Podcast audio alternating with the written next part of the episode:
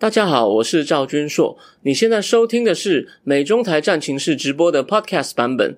如果你想要第一时间观看直播，记得在 YouTube 上搜寻并订阅我们的频道“美中台战情室”。每个礼拜一跟礼拜四晚上八点钟都会有热腾腾的直播，欢迎线上与我互动。好，各位美中台战情室的观众朋友，大家好，今天是第十四集哦。那今天呢，我们。我实在是很想要把灯都关掉，然后呢，一开始就鬼啊鬼啊鬼啊，哦，中国人怕鬼，西方人怕鬼，那台湾人怕不怕鬼呢？我可以告诉各位，今天呢，我们不只是谈政治，谈国际关系，我们呢，我今天要来表演抓鬼给大家看，有没有抓到呢？请大家最后不要客气，你觉得没抓到，哦，是我在装神弄鬼，你也可以告诉我，但是呢。我今天一定要告诉大家，就是有鬼，绝对有鬼。好，为什么我会这么坚持有鬼呢？我们呢就来好好的，我们就来好好的聊一聊。首先哦，大家应该当然最大的事情就是美国就前参议员，那就拜登的好朋友嘛，那个参议员陶德，还有带了另外两个前副国务卿来台湾，然后呢。就在我们现我现在在直播的时候呢，他们应该呢就坐在蔡总统家里的餐桌上。我不知道他们现在在讲什么哦。哦，我实在是我有在想，我应该今天直播完的时候呢，就冲到蔡总统官邸的对面去看他们的车几点开出来。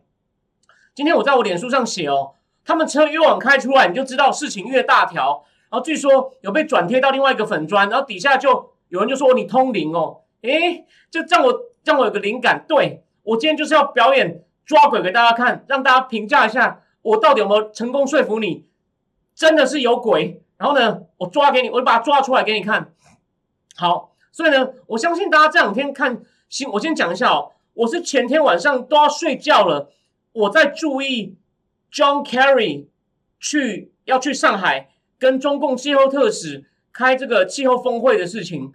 那当然不会这么单纯啊。就跟他们来台湾说参加台湾关系法四十二周年，我这这这理由听起来冠冕堂皇，但老话鬼儿鬼儿。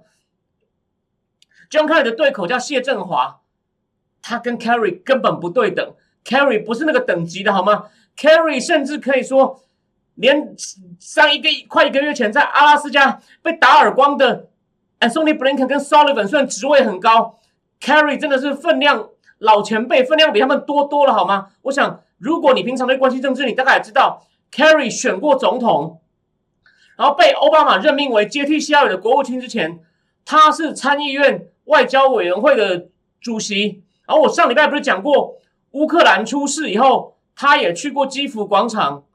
然后呢，好，那所以做 Anyway，Kerry 的丰功伟业哦，还有一些其他的比较有趣、比较 dirty 的事情，就是比较鬼的那一面呢，我也会尽量把它抓出来，让你判断这是不是真是真鬼。还是假鬼，OK？那没想到我半夜啊，我半夜就看到哇，陶德跟另外 Armitage 跟这个 Steinberg 要来，我整个人就是真的就是震震一下，不好意思，桌子也震了一下。我第一个反应就是鬼啊鬼啊！你要庆祝，你要派人来祝贺，大家也都看新闻，应该看到，大家都说陶德跟拜登真的很好。我老实说，我以前不知道，但我看那些新闻以后，好，我非常确定他们很好。你派一个人来就够了，你为什么要派 Armitage 跟 Steinberg 呢？那当然，因为 Armitage 跟 Stein 跟 Steinberg 他们是了解东亚的，陶德陶德就不懂。我以前以为陶德是完全不懂外交，结果在我脸书上被一个香港的国际国际新闻的编辑打脸，因为他是挺拜登的，他有时候跑来跟我辩论。哎，我查了一下，他就说你自己不会查哦。陶德虽然待过外交委员会，可是我跟各位保证。陶德在外交上是个小咖，他在其他地方很大咖，所以呢，我等一下会把这三个人的一些资料，就是你在台湾主流媒体上没有看到的东西，我会一个一个拆开给你看，看你听完我抓完以后，看你觉得他们是不是鬼哦？好吗？对，这就是我第一阶段第一阶段要做的。那个没有错，我的袖子有破一个洞哦，大家不要大家不要不要介意。好，那在我介绍这三个人。的详细背景，还有就是，我要从各种证据告诉你说，这里面真的有鬼之外呢，哦哦，他们现在应该在吃甜点啦。那边吃甜点边谈什么？我实在很想变成苍蝇飞到蔡总统家里。但我先讲我的结论，就是我猜他们在讲什么。白天那些拜会都是官式访问，都是讲空话，It doesn't matter。他们就是来不好不怀好意的逼和。什么叫逼和？就是逼台湾跟中共重新接触，要消除紧张。因为这礼拜不是中共才二十五个架次的飞机这样飞进来吗？这件事情不止台湾呢，连美国的 Fox News 那个很红的那个女生叫做 Maria Bortinomo 那个节目都请了军事专家退休的 Kenny，应该是 Kenny 将军来分析这件事情。你就知道这件事，连 Maria 的 Fox News 她是很红的主持人，她的节目很少谈美国之外的事情，她竟然就在谈中共军机绕台，你就知道。所以他希望台湾跟中共中新重重新接触，消除紧张。为什么？这样美国才可以专心对付乌克兰。乌克兰那边的情况不是开玩笑，而且美国二零一四年已经跌得很惨了。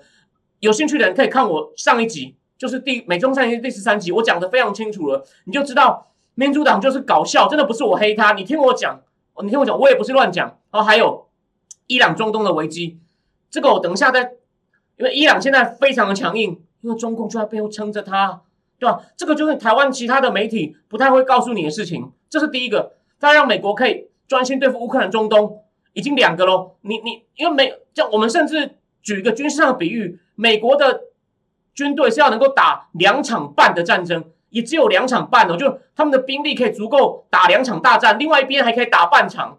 那现在乌克兰跟中东都要准备啦。若台海那若三场大战还得了？美国也撑不住啊，对吧？所以这第一。那也就是他要为什么要跟台湾跟中共要消除紧张呢？这就是 John Kerry 这时候在上海，这个这个东西当然这个台湾什么大部分。还有是还是有些媒体装瞎，只是说哦，拜登好朋友来了，另外两个都是长期有台人士哦，发的 good news，屁啦！有大概大概三分之一的媒体注意到 Carrie 在上海，你要说哦，这是不是玩两面人啊？而且反而这是偏蓝的媒体比较注意到是两面人。我必须说偏绿的挺败的，现在有点自欺欺人哦。那现在还不是公开叫骂的时候，我以后再讲。John Kerry 在上海，我刚刚讲了嘛，John Kerry 分量不同。分量绝对不同一般。当然，他这次为什么只在上海？他不见习近平，因为他们还没有完全瞧好。他呢，他是要他主要是要去跟中共瞧，就是习近平跟拜登在气候高峰会当面，他们可能会当面见面的时候，他们要谈什么？就说 Carry 不是要来解决所有问题，但他是要先排除，就说什么东西没瞧好，就是进一步谈也不用了。你用中校都能卖玉兰花的也知道，台湾为什么？这个不是我乱讲，杨洁篪、王毅已经屡次说了，台湾、香港、新疆、西藏是你不可碰的红线。那其他三个，美国已经放弃了。他他讲新疆都在那边嘴炮，有没有？国务院发言人 Net Price 被问你会不会抵制，他说我们可能不不不考，我们不排除抵制这个北京冬运。讲完没多久，国务院马上说没有没有没有，我们绝对没有考虑。Blinken 也说没有，他们就是继续在那边 concern concern。对吧？群群循善诱，跟流氓讲你要乖哦，你要乖哦，才能上天堂哦。流氓没帮你打一拳，笑你就不错了。OK，所以 OK，我刚刚聊聊天室里面说还有缅甸，缅甸比较不是核心利益，对，缅甸也在乱。当然，对，就是缅甸也是个问题。就中共应该也帮得上忙，就是他要把就像唯一卡在他们习近平跟拜登继续谈的事情，就是台湾。当然。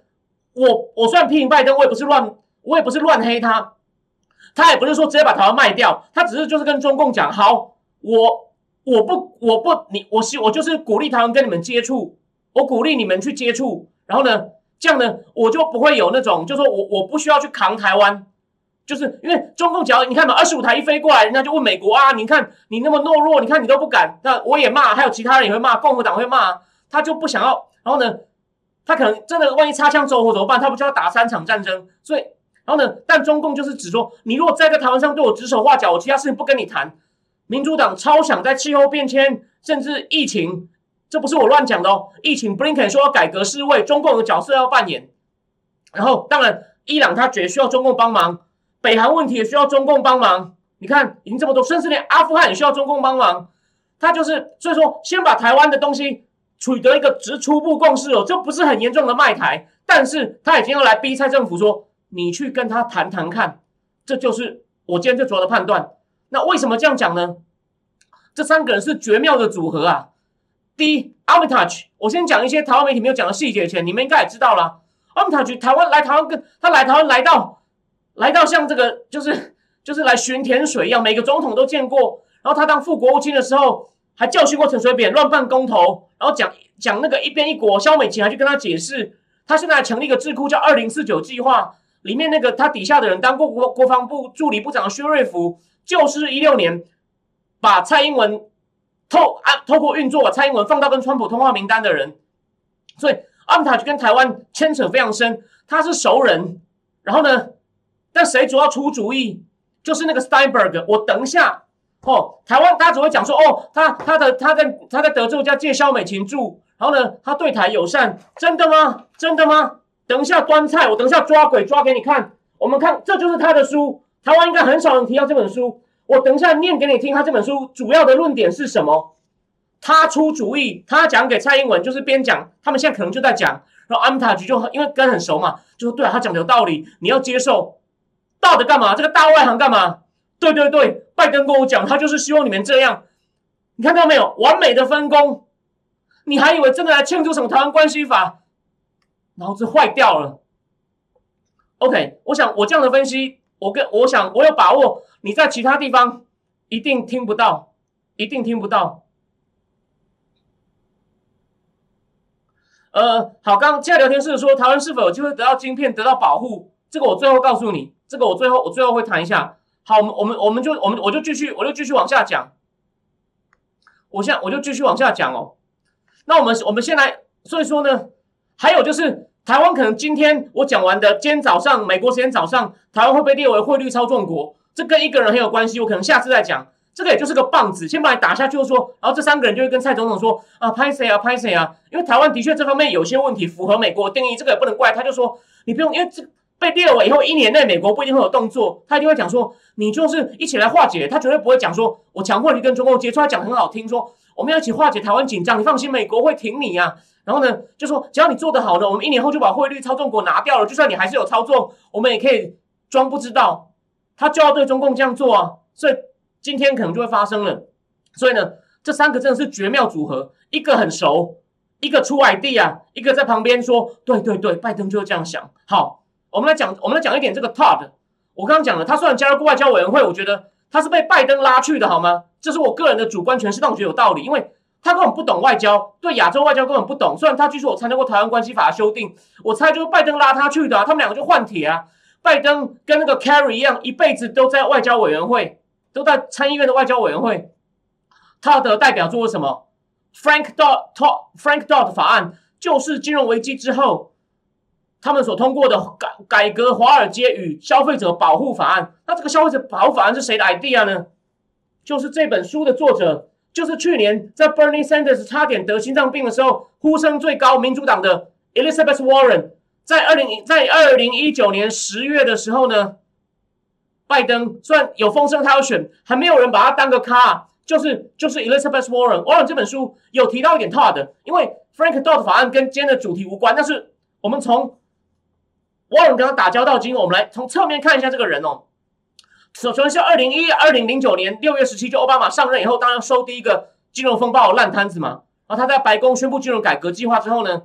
从参议院的那个一个众议员，这位众议院的众议员叫做 Barney Frank，就是他先开始，他他先开始说我们要来立这个法，然后再来就是 Dodd 这个陶德，他在参议院他是银行委员会的主席，所以这是非常重要的职位哦。像我前面应该有讲过那个叫做 CFIUS，就是美国的对外外来投资审查委员会哦。这个法案当初要过，也是要透过银行银行委员会审议，知道他们权力很大哦，然后他们两个一起。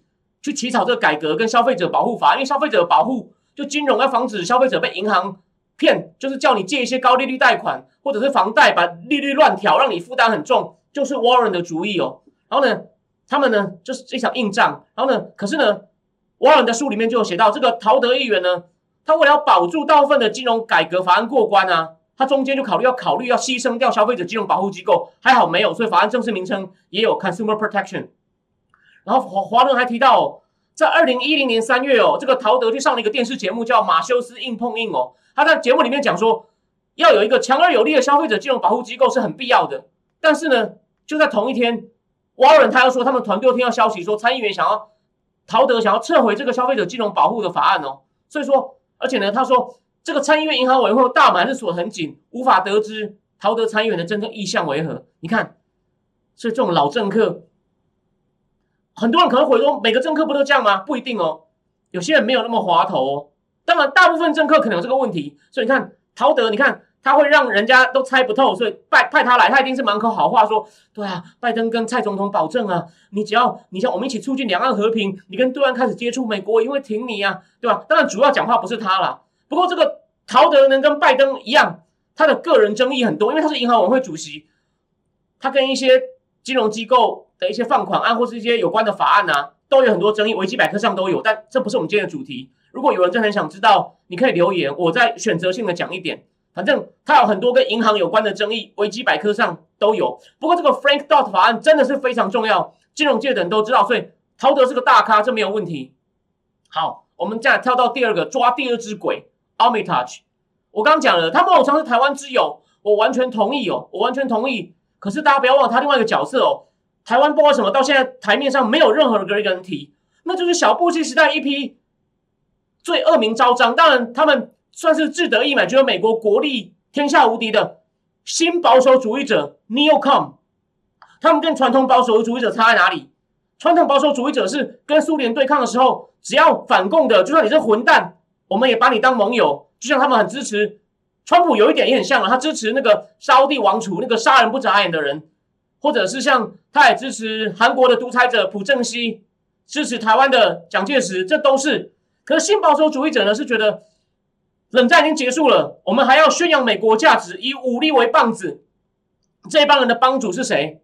哦，他们有个绰号就叫战神帮哦，Vulcan，那是罗马神话的一个名字哦，是一个火神跟制制造金属之神，也就是跟战争有关的。帮主就是第一位黑人的国家安全顾问 Condoleezza Rice。他的帮众帮那是他就是小布小布希的竞选政策团队，Armitage 就是里面重要的人，还有谁？另外一个人叫做 Wolfowitz，以前是美国驻印尼大使，也当过世界银行的总裁。还有呢，还有两个人，他们本来是保守派，后来也吸收这种新保守主义 idea，就是副总统钱尼，还有国防部长伦斯斐。在那部我之前好像讲过部电影叫《为富不仁》，里面就讲钱尼如何。操纵小布希，然后呢，到处去打别人国家，然后呢，改要，然后把要在那推动民主，这就是杨洁篪在阿拉斯加说，你们到处打别人国家，然后这边乱，然后呢，强迫强迫推销民主，就把人家国家搞得乱七八糟。某种程度这些人是失败了，只是杨中共也没有资格讲。阿米塔也是其中一帮。OK，那我要讲重点来喽，重点是什么？这些人呢，因为川普是反对美国这种乱打仗、消耗美国国力。然后加上其他一些理由，然后川普有些行为被人家认为是孤立保守主义，所以这一帮也是那种以天下为己任的 Neocon，他们后来跟民主党合在一起反川。二零一六，当然不是说反川我就批评他，因为他们自己闯了祸，川普骂他们，他们很不爽，动到他们的奶酪了。他们一六年就批评川普，只是还没公开挺希拉蕊。这次他们成立一个团队，就叫做四十三届校友会支持拜登，四十三届只是小布希的四十三届。好，那我我在，所以说重点，所以说其实 Armitage 呢，好，所以我要讲的就是 Armitage 其实他为什么会跟民主党这次来一起，就是这一群新保守主义者跟跟算拜登这一群叫做 Neoliberal 新自由主义者，他们合流，这批人就是很支持川普的班农的所谓平民主义者要反对的，他觉得这种新保守主义者跟新自由主义者，他们就是所谓的。支持全球化的精英，然后呢就不顾一般平民百姓的生活，这就是班农最要反对的。好，我再举个例子，这帮人里面还有一个人叫 Robert Blackwell，他是小布希在的驻印度大使，他也见过李登辉，他的一些徒子徒孙现在就就进就慢慢进到政府里了。哦，比如说有一个跟他一起写文章的人，他的 last name 叫做 Doshi，中文名叫杜如松，现在在国家安全会议。还有另外一个跟 Robert Blackwell 写过一本书的，叫 Ashley Tallis，是印度裔的。他们书里面还讲，一个国家只要见过达赖喇嘛，他出口到中共的的出口就会下降百分之八。他们做了一个很奇妙的统计，叫 Ashley Tallis。本来在川普时代的时候被班农他们挑上，要去派驻印度，可我还发现他竟然在文章里面骂过川普，就说了嘛，这帮人反川的嘛。虽然也有一些学问很好、值得用的人，就取消了。哦，所以这些人呢，就在。这帮人呢，所谓新保守主义者下台后，就在《纽约时报》、《华盛顿邮报》、《大西洋月刊》、外交事务、外交政策 （Foreign Foreign Policy）、CNN、MSNBC 里面痛批川普。好，那这帮人跟民主党哪里重合呢？他们也喜欢讲民主人权，只是他们认为我们可以用棒子推动人权。民主党就让拜登这种好好讲，We are concerned, we are concerned，我们跟盟友结合推动 democracy，所以手段不同。那那班班农班农这班农就是反对他们这些人的联盟。好，那我再举个，我再举个例子哦。那我刚讲的新自由主义者 （neoliberal） 最典型的就是克林顿。然后克林顿呢，然后但是呢，后来到了奥巴马上台以后呢，他本来奥巴马其实比较左，奥巴马严格来说不算。可是那时候因为金融危机，就是我刚前面讲的金融危机，他本来要用两个很左派的经济学家。我上礼拜有带他的书，就是 Joseph Stiglitz，还有一个是克林顿在劳工部长的 Robert Rake，他们都会主张你要政府要大政府大支出。就是上礼拜的这种经济基建计划，要加税保护老百姓。这两个左派经济学家本来奥巴马要用，可后来发现金融危机太严重，奥巴马就重新用了克林顿时代搞金融开放全球化的谁？花旗退休的鲁宾 Robert Rubin，还有前哈佛大学校长 Lawrence Summers 是克林顿时代的财长。所以说，奥巴马虽然本人不算是 neoliberal，可他延续了这个路线。OK，好，那我最后再讲一件事情，就是那这个。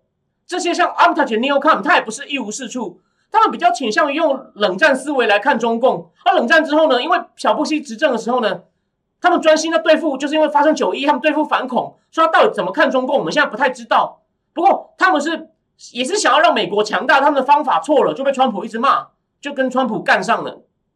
但是，但是因为他们没有机会好好的面对中共崛起，他们就下台了。所以呢？我的感觉是，他们还是把中共当初当做是他们一起对抗苏联的盟友，然后他们跟民主党一样，期望中共会变得更开放、更民主。哦，唯一一个跟民主党不同的，这我个人的诠释。如果你觉得不同意，我有错，你也可以反驳我。就是，但他们还是对台湾觉得欠一份情，觉得我们是为了要拉打苏联，被迫牺牲你，所以台湾是小三，但他还是会保护你。所以阿米塔一直很赞成卖武器给台湾。那民主党这帮人呢，就是必要时候这个小三可以卖掉的哦，这是一点细微的差异。不过这是阿米塔还是跟民主党合作，就是这个 Neocom 跟这个 Neoliberal 的一起来，再配上一个拜登的好朋友，哦，就是来，我就是来压迫蔡英文，说你要跟他接触。好，最后回到重点，Steinberg，他来拜访过陈水扁两次，马英九两次，然后跟肖美琴熟，刚前面讲过了。但是他，但是呢，他这本我刚讲说他这本书呢。叫中美新型关战略关系是走向战争还是走向合作？你看，就是有那种从书名就知道有点像以和为贵。他就他提出一个中美要怎么交往，虽然没有被采纳哦。他的想法，我认为他在他在他就是要先做到这一点，就要确保台湾问题能够成为中美的默契。所以他要先跟他来先来试探台湾，试探好就跟 Carry 就发简讯给说，Carry 为尊敬的 Carry 国务卿，我们这边瞧好了，你继续跟中共瞧。他认为美中为了要避免战争，要做到所谓战略再保证。所谓战略就是指双方要列出一些核心的利益，说互相列出红线，我都不碰你。然后呢，我们会尊重这些红线，而且用以下五个原则，我来保证我们没有我们没有人会互相碰红线，然后互相尊重，能合作就合作。这个在奥巴马时代还被认为是鹰派，但现在你就知道跟川普比起来，这有多鸽派了，好吗？所以台湾主流媒体会说他是鹰派，那已经是 old story 了。Old story，他认为要怎么样做到这个战略再保证呢？就双方列出核心利益，然后互相尊重、互相遵守。第一，两边都要做到自我约束。你看，这就是为什么这个很恐怖。我等一下再讲。这就跟蓬佩奥为什么拿这一包凤梨干看着棋子有关系。两边要自我约束，然后呢还要强化。什么叫强化呢？这我都是引用书的原文哦。强化就只说刻意采取善意、赋予保证可信度的说辞。我再来念的，比方说，你听完就知道是不是鬼了。美国要采取一些符合一国一一符合一个一国一个中国政策的行为，特别针对台湾、西藏，例如投票反对台湾加入任何以主权国家为会员的国际组织。谁谁谁跟你讲他有台的啊？你在电视上看到谁跟你讲他有台的？好，再来第三个透明化。美国就是对中共太透明，中共对美国不透明，美国才被渗透成这样，还在讲透明化。这本书也是二零一四年出的哦。OK，所以你就知道其实，然后再来适应力是指什么呢？他说还要符合第四个原则，叫适应力，就只说可以让双方实行自我约束，而不危及重大国家利益，即使误判对方意图，也不至也不至也不至于付出重大代价。即使有一方的的保证就不不触犯你核心利益没有落实，另一方也有机会调整。哦，他举个例哦，他说双方努力加强适应攻击的能力，通常有助于稳定局势。你看这很衰精吧？英文就是 appeasement，就是就算中共耍流氓了，我们要给他机会，我们不要太紧张。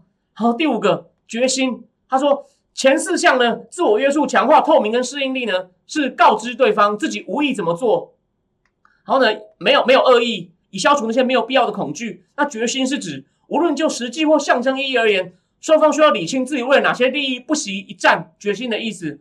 我在消在消除，就是要为了消除误解，那做法就是明确告诉对方哪些行为不可接受，对方你做了会引发强烈反击，把我方底线昭告天下。我是以这种威吓的手法来减少误判的危险。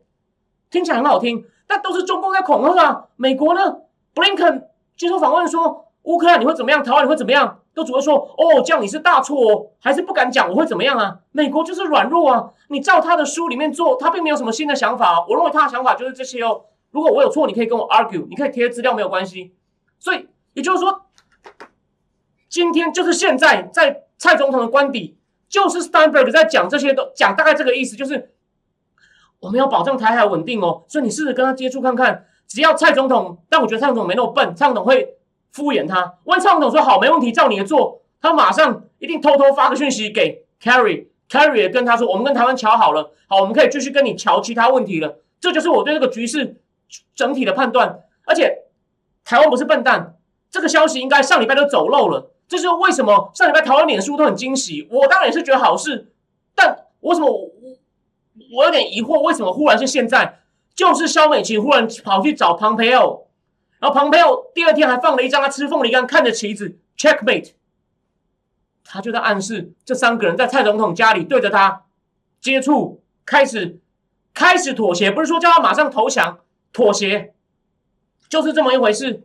然后呢，庞培奥可能还放了这个消息给各媒体，所以各媒体又开始密切关注台海局势了。那那当然，他比较右，主要是比较右派的媒体或比较中介媒体都有讲。那右派媒体当然就很怕。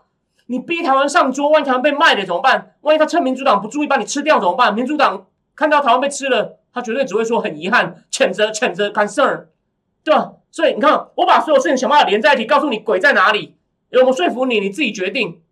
好，那我们我们最后，我在最后提醒大家，就是记得美国为什么要这么急？因为他他要赶快跟中共抢，他处在一个很不利的位置。乌克兰被反包围，你以为我在危言耸听吗？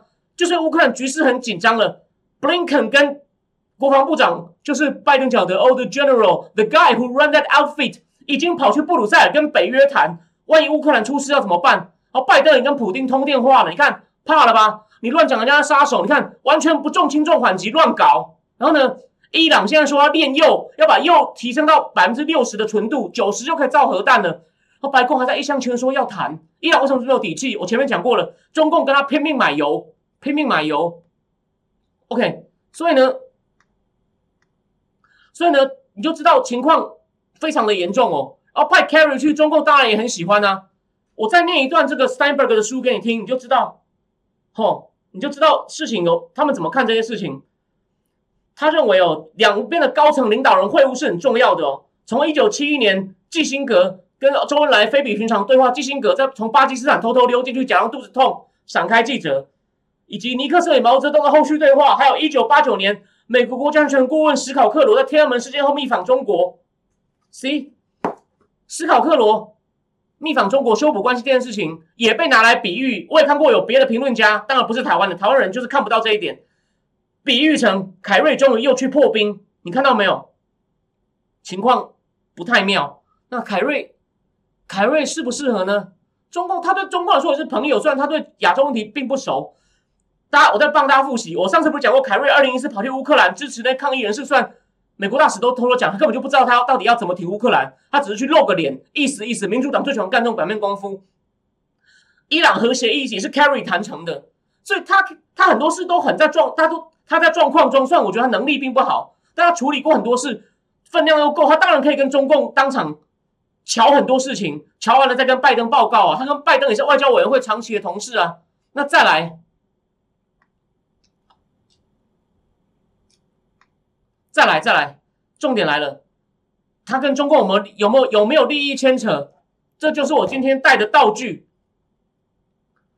你看，台湾我去的第一家超市没有就可国美，第二家就买到了亨氏番茄酱。台湾应该很多人也有印象，我在大陆的时候，据说到处都有。后来有连友爆料给我，他说凯瑞当初选总统的时候，他们家的这个这就是他太太的公司，为什么？他太太本来是嫁给一位参议员，叫 Hines，就是这个亨氏番茄酱的家族。然后呢，所以他有个继子叫 Chris Hines，跟 Hunter Biden 一起开公司。这我等一下很快再讲。所以呢，Hines 在大陆有几乎垄断的地位。以番茄酱来说，如果是外国品牌，就知道 Carry Carry 有利益在那里啊。哦，再来，我再念一段我去年在思想坦克专栏上写的东西。我很快，我很快把它念完。二零一六年，渤海华美基金和中航汽车。分别收购了美国汉德汽车公司四十九跟五十一的股份。渤海华美基金就是凯瑞的继子 Chris Heinz 跟 Hunter Biden 拜登的儿子合开的公司。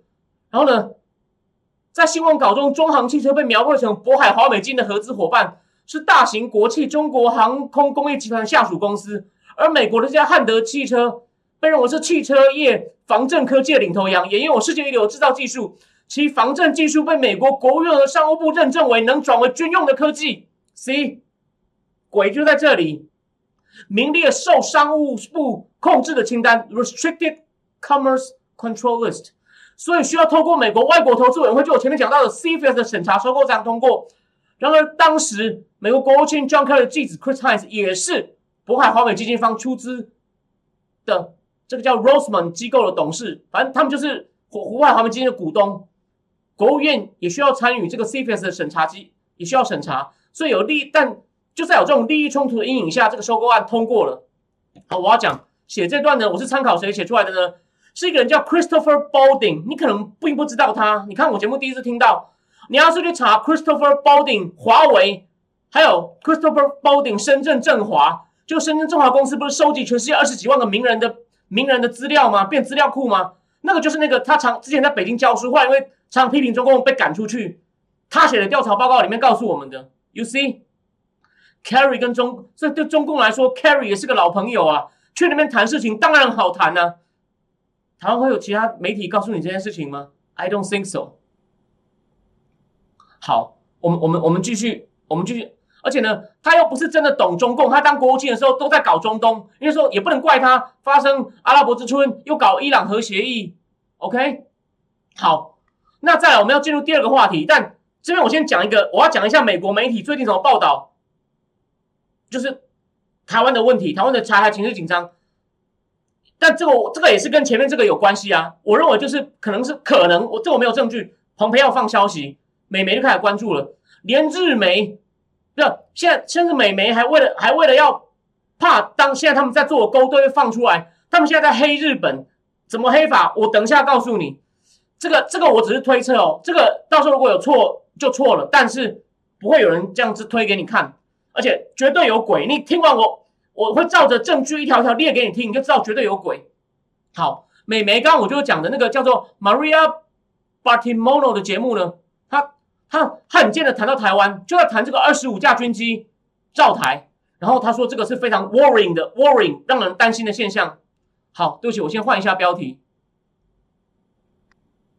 然后他，他就请了一个，他就请，他就请了一个军军军事评论员哦，还要请了一个军事评论员来来来问他。然后这个军事评论员呢，哦的对，Maria 还有提到《华尔街日报》的那个那个讲美中阿拉斯加会议的那个那那篇超专题报道标题，就是 We are equal now。Mula 也也有放在他的脸书上。你看这个标题就真的很丢脸，美中怎么会对等呢？你去看我这个战情是第一集，我就提醒你，美中还很不对等。虽然中共的国力有增强，没有错。结果这个军事专家就说呢，其实这个军机绕台呢，根本就只会让台湾的人更反共。所以呢，他不是要吓台湾人，他是要放讯号，放给两个人，一个是中共自己内部的人民，另外就是拜登政府。当然，这个辩护人是是认为拜登政府继承了川普的强硬政策，这个我不同意。但他说，习近平就想要把它再压下去。可是你有发现，至少他点出一个事实：川普强硬的时候，中共不太敢还击。他很少还击，对拜登就是每一次都敢还击，为什么？这个以后我们再来深入讨论哦。好，那这个军事评论员就认为啊，犯他认为在奥运会之前，中国要不敢犯台，怕奥运会就没了。但是他也认为冲突的几率在升高。OK，这是第一个，这是第一个。后第二个就是我之前也讲过的，非常挺反共、挺台港的那个田纳西州参议员 Marsha Blackburn，他在 Fox News 上也接受一个 Fox News 的主播访问，那个主播你知道怎么讲？他说。中共看着台湾根本想流口水啊，然后就说 Marsa 你怎么看？然后 Marsa 就说现在根本就是中俄北韩伊朗变成邪恶轴心。当然，中共跟普京有默契，我现在没有证据，我倒是觉得普京只是被拜登惹毛了。但北韩伊朗当然就是新的邪恶轴心，邪恶轴心是小布希当初提出的概念，说伊拉克北韩是邪恶轴心，然后他就跟我刚前面讲 Newcom 就把人家就把基本上就把伊拉克。打得鸡巴烂，但重建重建民主完全失败，所以 n e o c o m 也不是说全错，只是重建民主推广价值没那么简单。你们对自己国力太有自信，然后被川普一叼就就就变小变小气，然后就开始反川，这真的是一场烂仗啊。OK，好，我继续讲，他也是说这个邪恶轴心在测试拜登，看能不能保护台湾，而且呢，所以说台湾有非常重要的意义，因为能不能保护台湾是所有的亚太盟邦跟世界盟邦都在看。OK。然后这个记者又继续问 Marsa 说：“那国务院放宽对台湾的交往限制啊，你怎么看？”他说：“拜登政府需要释出更多正面的讯号，所以好，你有做一点好事，我们也不反对。可是根本不够啊。”他说：“中共现在南海对台湾、对香港、新疆、西藏，他说他根本就在搞帝国，跟以前苏联很像。”Marsa 不止在这家电视台讲，他还上了那个 Newsmax，也在讲一样的事情。所以忽然大家就开始出来大声疾呼，我真的觉得可能跟 Pompeo 有关系。那第三个 C，就是刚那个，我先讲一下，刚聊天室啊，刚刚聊天室，我谢谢有人说他已被我说服，谢谢你，相你相信我，真的有鬼，好，谢谢你。刚有聊天室有人问说，那拜登如何？那个那个有人问说，对不起，他说台湾是否还有机会靠晶片得到保护？Mula 说有限，但我先提供一个观点哦，因为这个问题毕竟它牵涉技术面，我先不要讲那么多。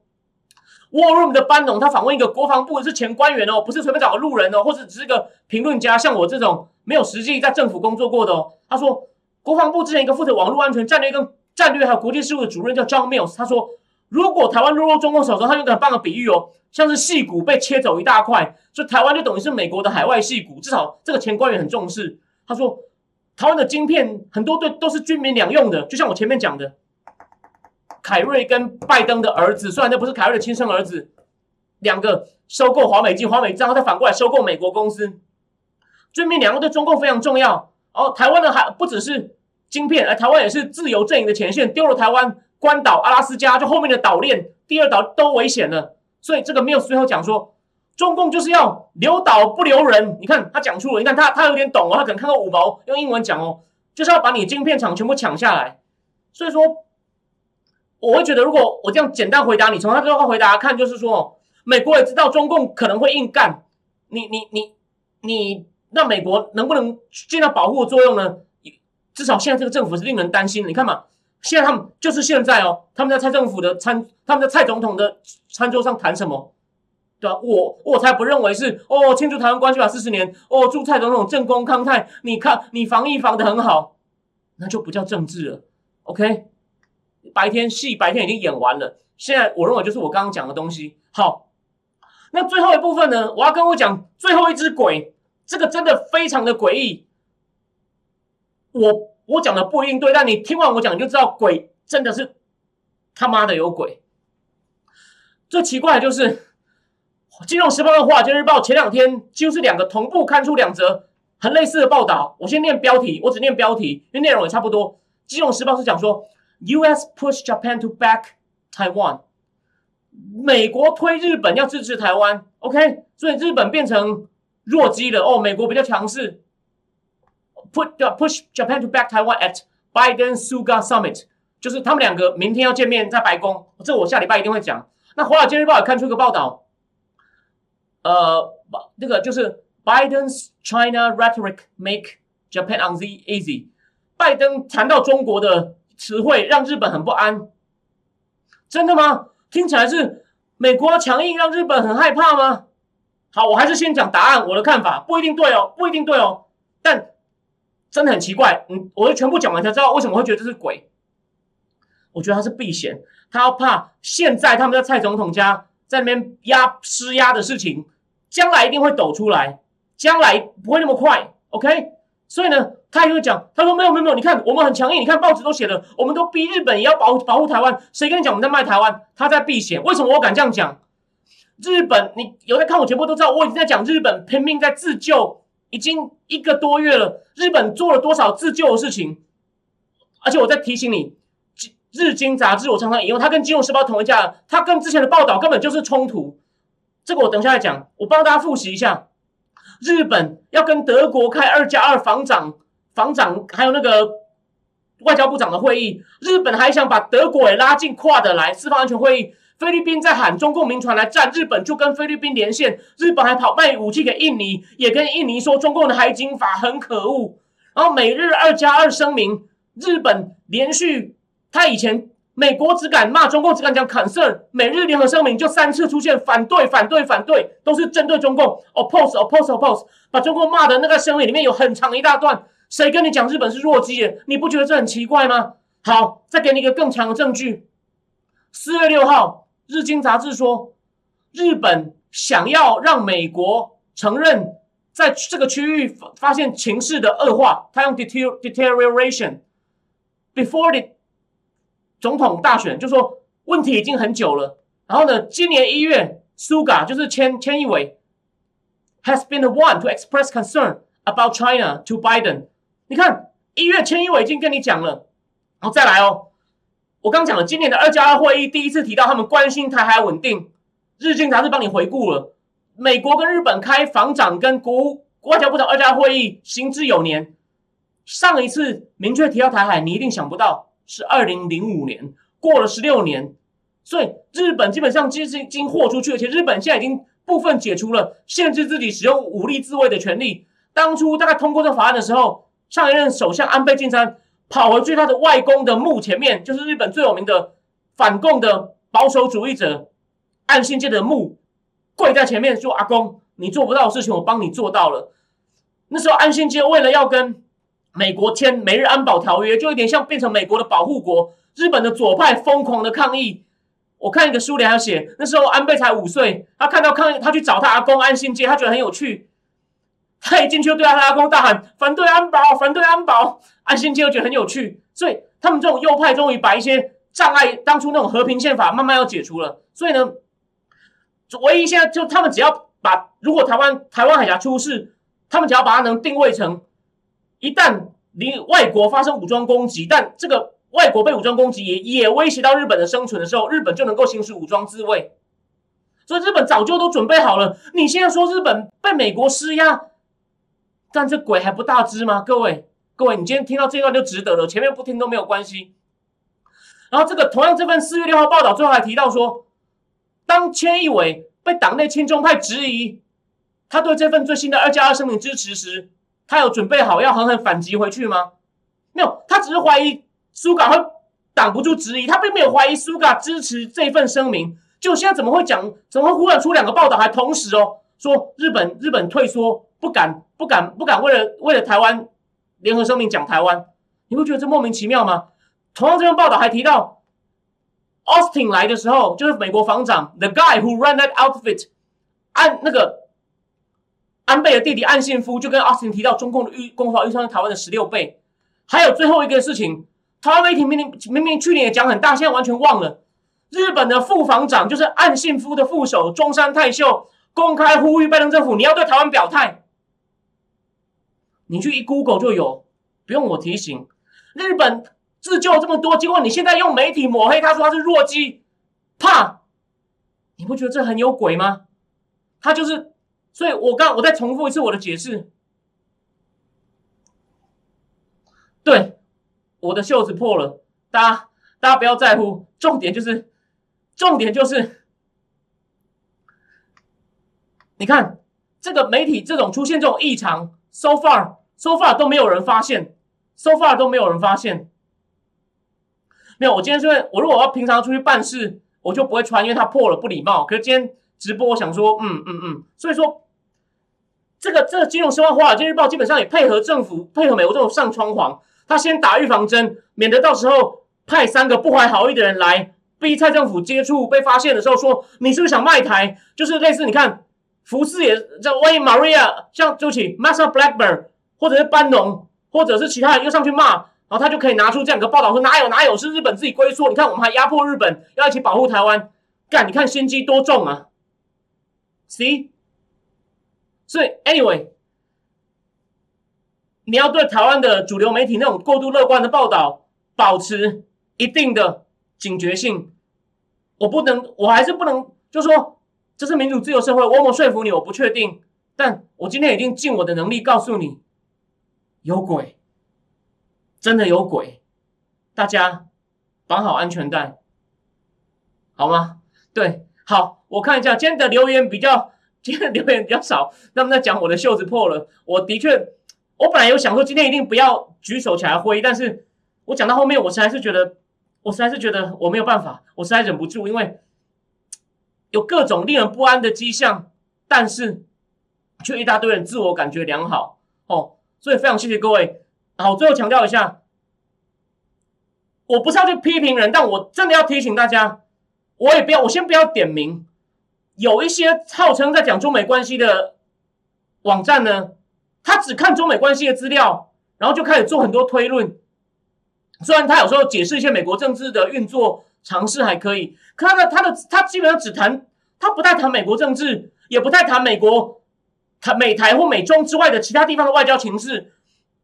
甚至也不跟前任比较，或者是过去几任比较，比有偶尔跟前任比较，或者但是，我去推论美国的对中政策、对台政策，我不只看对中对台，我也看美国的内政，我也看美国那时候其他区域说，我刚刚已经表演过一次了吧？甚至跟前任的内政比，我都尽量比较，我要从很多角度去比，确定方向都差不多。如果有矛盾，我也告诉你，现在有矛盾，我不能下判断。如果都指向同一件事情，就像我刚刚表演的，我就跟你讲，这一定有鬼。那某个粉砖呢，他都很偏狭，只看某些东西，然后呢，就把一些人弄得自我感觉良好，活在个泡泡里，然后还喜欢说我们在唱衰。算了，不要骂脏话，适当时机我们再来谈。等再一次打脸的时候，我们再来好好谈一谈。Anyway，对，最后对不起，Nova Nova 说。不正常的情势就是正常情势，现在状况无法用以前的经验来分析。诺 a 讲的很好，然后爱困的月老林谦老师说，拜登政府再怎么软弱也不会还要卖给中国。对，所以呃，林谦老师你可能比较晚来，我最后讲一下，我就说了，他来绝对不是要直接卖台，但他想要叫台湾非互接触，降低紧张。可是呢，你现在中共现在恶霸成这样，跟他谈会有好下场吗？对，林谦老师，我回答你一下。好，所以呢，到底蔡总统怎么回应？Who knows？哦，对，最后讲一件事。呃，基先生有问东亚战争发生几率有升高很多吗？火药库起火了吗？